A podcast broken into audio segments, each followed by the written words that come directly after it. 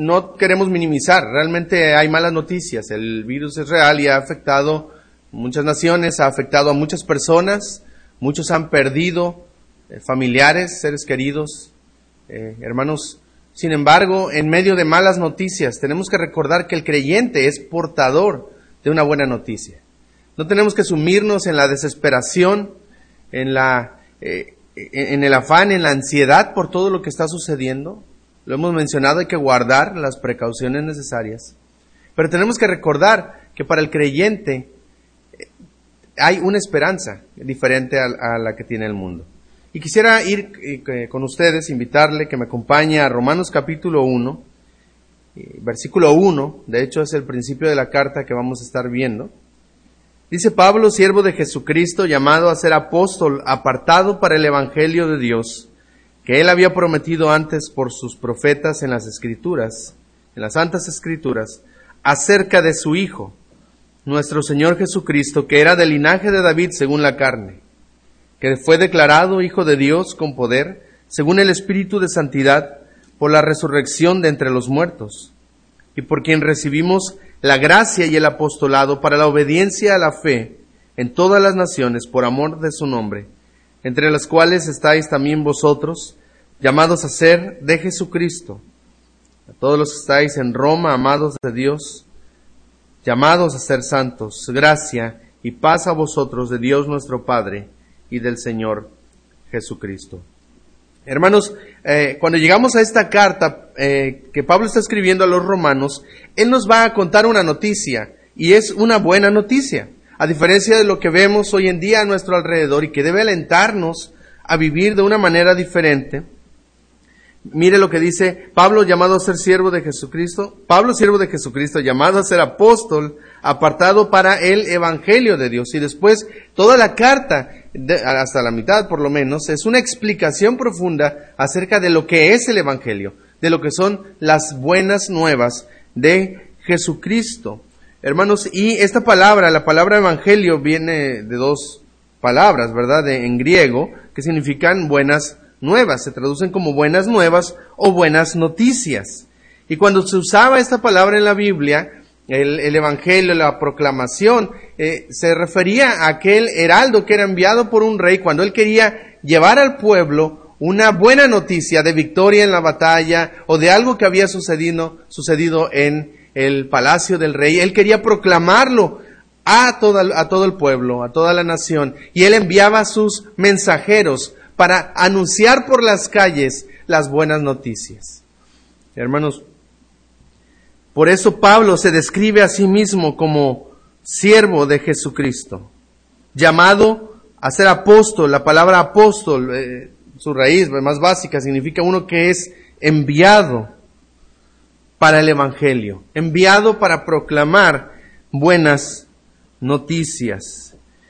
Se describe como un emisario de el Señor Jesús. Y por último, en su presentación nos dice cuál es la fuente de su mensaje. Mire lo que dice ahí versículo 2.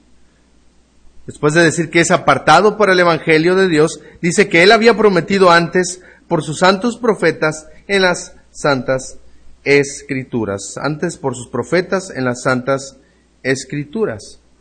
Hermanos, esa es la fuente de las buenas noticias que el creyente tiene. Es, es la palabra de Dios. En la Biblia encontramos el mensaje del Evangelio que trae esperanza y trae salvación a un mundo caído, a un mundo perdido. Hermanos, Efesios capítulo 3, versículos 8 al 10. Pablo ya ha dicho en esta carta que él, él, ha sido apartado para proclamar, para llevar buenas noticias. Hermanos, miren lo que dice Efesios 3, del 8 al 10. Dice, a mí que soy menos que el más pequeño de todos los santos, me fue dada esta gracia de anunciar, de proclamar entre los gentiles el Evangelio de las inescrutables riquezas de Cristo. Eso es lo que yo proclamo. La gloria, las riquezas de Cristo. Y de aclarar a todos cuál sea la dispensación del misterio escondido desde los siglos en Dios, que creó todas las cosas, para que la multiforme sabiduría de Dios yo por eso proclamo, porque quiero que, que, la sabiduría, que la gracia de Dios sea dada a conocer por medio de la iglesia a los principados y potestades en los lugares celestiales. Que, que la gente, por medio de la iglesia, por medio de personas que proclaman buenas noticias, puedan conocer esa multiforme sabiduría y gracia de Dios que cada persona en este mundo necesita. Hermanos, ¿qué estamos compartiendo? Muchas veces ahí en los grupos vemos noticias alarmantes y, a veces inconscientemente o conscientemente le damos copiar y pegar, compartir en nuestras redes sociales y, compartimos eh, temor a las personas. Compartimos información que va a causar más angustia a algunos. Hermanos, nuestro llamado es a compartir buenas noticias en un mundo plagado de malas noticias, porque eso es lo que vamos a ver en todos lados, malas noticias. Necesitamos personas que se levanten y como Pablo digan, yo soy llamado a anunciar las inescrutables riquezas de Cristo. Yo quiero proclamar quién es Cristo, su gracia, su gloria, su sabiduría. Porque eso es lo que el mundo necesita escuchar, hermanos. No cuántos muertos hoy amanecieron en el mundo, que es una realidad, pero eso no me va a traer edificación. El mundo necesita escuchar de Cristo y de la esperanza que Él trae en la vida y en la muerte. Hermanos, la Biblia nos dice que usted y yo hemos sido comprados por precio, por la sangre de Cristo. Hermanos, que le pertenecemos y que ahora nuestro Señor nos ha enviado. Si puede recordar usted y yo como discípulos de Cristo, adoptamos este gran mandamiento, este llamado a ser discípulos, a predicar el Evangelio a todo el mundo. Al igual que Pablo somos llamados, apartados para el Evangelio, para las buenas noticias que Dios tiene para este mundo. Nuestro Salvador nos ha enviado a anunciar buenas nuevas. Somos heraldos del Rey. Somos personas que deben proclamar buenas noticias. Hermanos, sin embargo, muchos no estamos obedeciendo al amo celestial. Y quizá porque nosotros mismos no estamos convencidos por el mensaje, porque no hemos sido impactados por el mensaje, no estamos llenos del mensaje. No se nos hace un mensaje atractivo o no vemos qué bueno tienen las buenas noticias. ¿Qué, qué de bueno tiene para el mundo? Quizá lo que el mundo necesita es una cura, ¿verdad? Para, el, para esta enfermedad. Quizá el mundo necesita más víveres o sustento, material quirúrgico. ¿Cómo puede ser el Evangelio buenas noticias? Pero la Biblia nos, ya, nos va a enseñar qué es lo que hace que las buenas noticias sean buenas noticias. Y lo encontramos en el versículo 3. Ya versículo 2 nos había anticipado que este Evangelio, en las buenas nuevas, Dios las había prometido desde antes de, eh, por sus profetas en las Santas Escrituras y ahora nos dice cuál es el mensaje en las Escrituras que hace que las buenas noticias sean buenas noticias. Y mire las primeras cuatro palabras acerca de su Hijo, acerca de su Hijo. Las buenas noticias tienen que ver acerca de su Hijo. Sigue diciendo, nuestro Señor Jesucristo. Hermanos, el mensaje central del Evangelio, el mensaje central de la Biblia no es usted, no soy yo, es Jesucristo, el Hijo de Dios. Y para entender el verdadero mensaje, las buenas noticias, debemos ir a la fuente correcta, que es la palabra de Dios. Tenemos que llenarnos de ese mensaje. Dice que el Evangelio es el cumplimiento de las promesas del Antiguo Testamento, dice versículo 3, que era del linaje de David según la carne, que fue declarado Hijo de Dios con poder según el Espíritu de Santidad por la resurrección de los muertos. Hermanos, todas las promesas se cumplieron en Cristo, en su venida. Y Él obró la, la redención, la salvación prometida desde Génesis capítulo 3, 15. Ese cordero que iba a venir, que anticipaba Génesis 22 como un sustituto y Éxodo capítulo 12 en la Pascua. Ese, ese rey perfecto que vendría, ese sacerdote es intermediario entre Dios y los hombres. Hermanos, Jesucristo es el que hace de las buenas noticias, del Evangelio, buenas noticias. ¿Por qué? Vamos a ver tres cosas rápidamente. ¿Por qué Jesucristo es tan importante y por qué Jesucristo puede traer buenas noticias al mundo? En primer lugar, hermanos, vamos a ver ahí la encarnación. La encarnación de Cristo. Dice acerca de Jesucristo, de su Hijo nuestro Señor Jesucristo, estoy en versículo 3, que era del linaje de David según la carne. O sea, él vino dentro de una línea genealógica él nació como un ser humano, como un hombre, como usted y como yo. Él, él nació para cumplir su misión de redimir al hombre. Él requería que Cristo, se requería que Cristo fuera 100% hombre, así como 100% Dios. Y Él tenía que venir como hombre para compadecerse de nosotros, para entender nuestras debilidades. Mire, Hebreos nos habla un poco acerca de, de esta condición del Señor Jesucristo. Hebreos 2.17 dice así, por lo cual debía ser en todo semejante a sus hermanos para venir a ser misericordioso y fiel sumo sacerdote en lo que a Dios se refiere, para expiar los pecados del pueblo. Él tenía que hacerse como usted, tenía que hacerse como yo, para entendernos, pero para salvarnos primeramente. Mira lo que dice Hebreos 4, versículo 15. Porque no tenemos un sumo sacerdote, hablando de este sumo sacerdote que se vino y encarnó, no tenemos uno que no pueda compadecerse de nuestras debilidades, sino uno que fue tentado en todo según nuestra semejanza, pero sin pecado. Hermanos, Cristo nació. Él vino a este mundo lleno de, suciedad, plagado de pecado, un mundo caído, el, el rey de gloria se humilló de tal manera que vino a sufrir el dolor, la humillación, la enfermedad, llevó nuestros dolores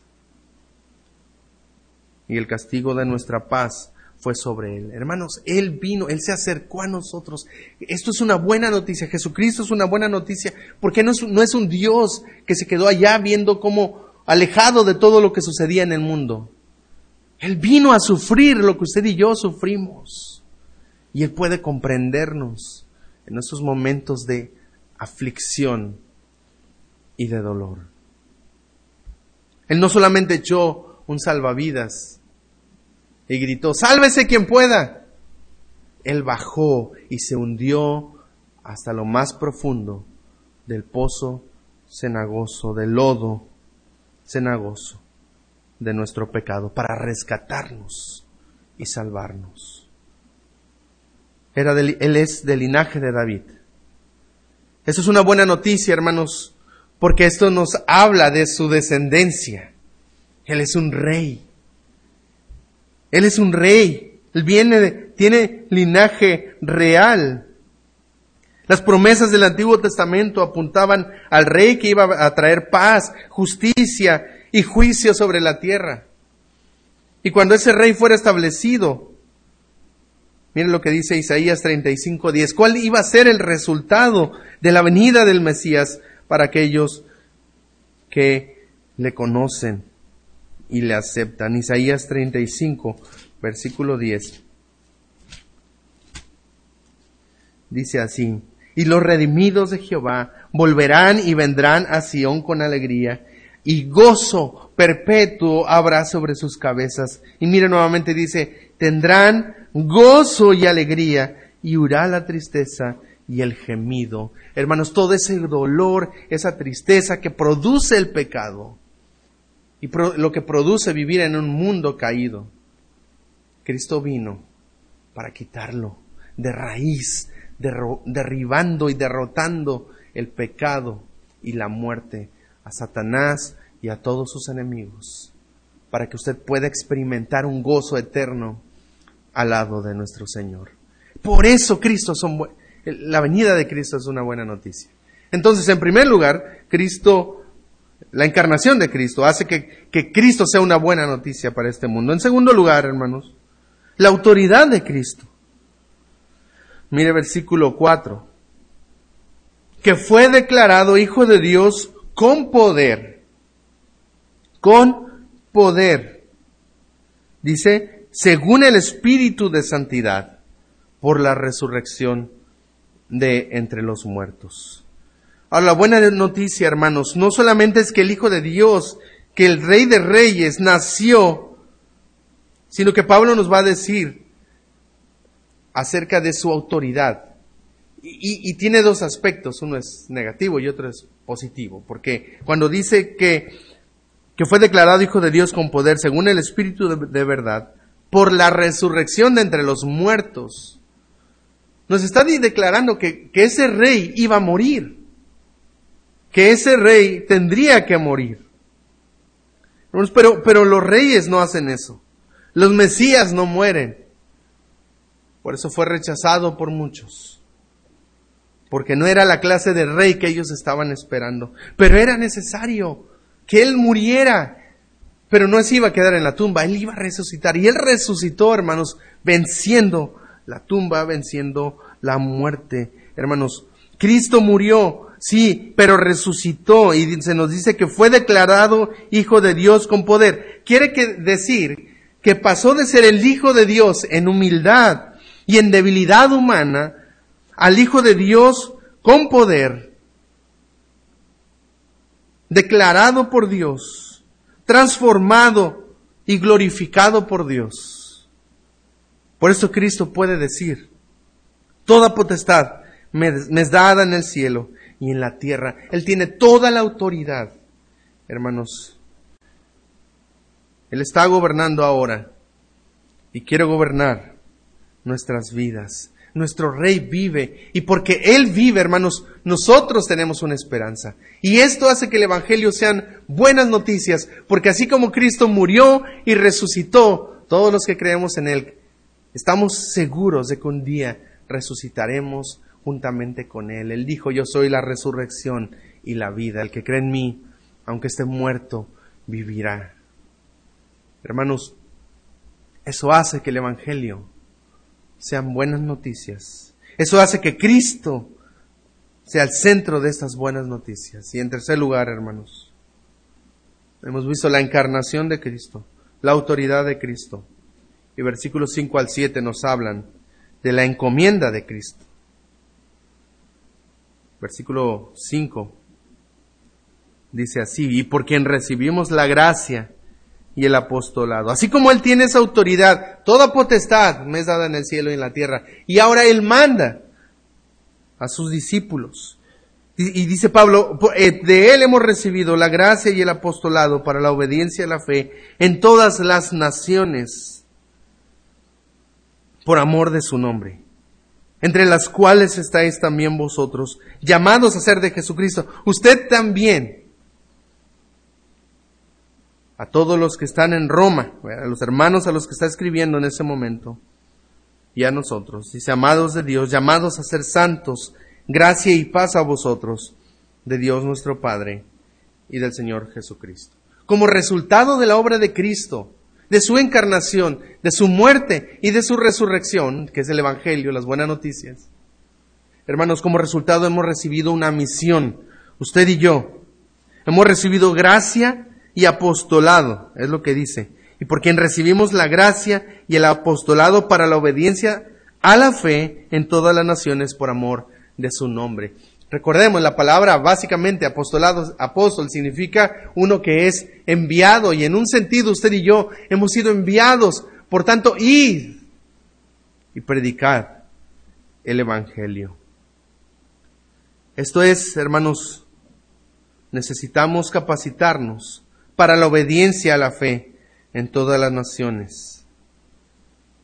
Nuestra tarea es obedecer a la fe y ayudar a otros en todas partes del mundo a obedecer a la fe. Llevar las buenas noticias del Evangelio en un mundo inundado con malas noticias, con muertes y tragedias. Pero para usted que ya ha conocido a Cristo,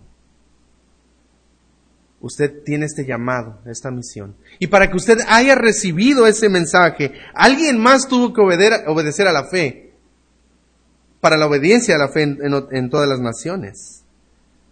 Entre, porque dice, entre las cuales estáis vosotros llamados a ser de Jesucristo. Yo obedecí mi llamado de, de llevar el Evangelio y ahí están ustedes.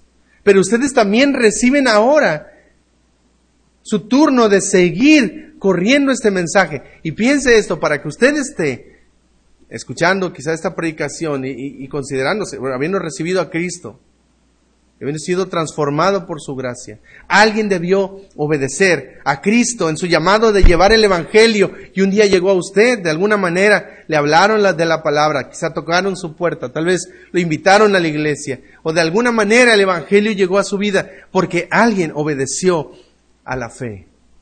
Porque alguien entendió que tenía, debía llevar esas buenas noticias y hacer que ese mensaje corriera.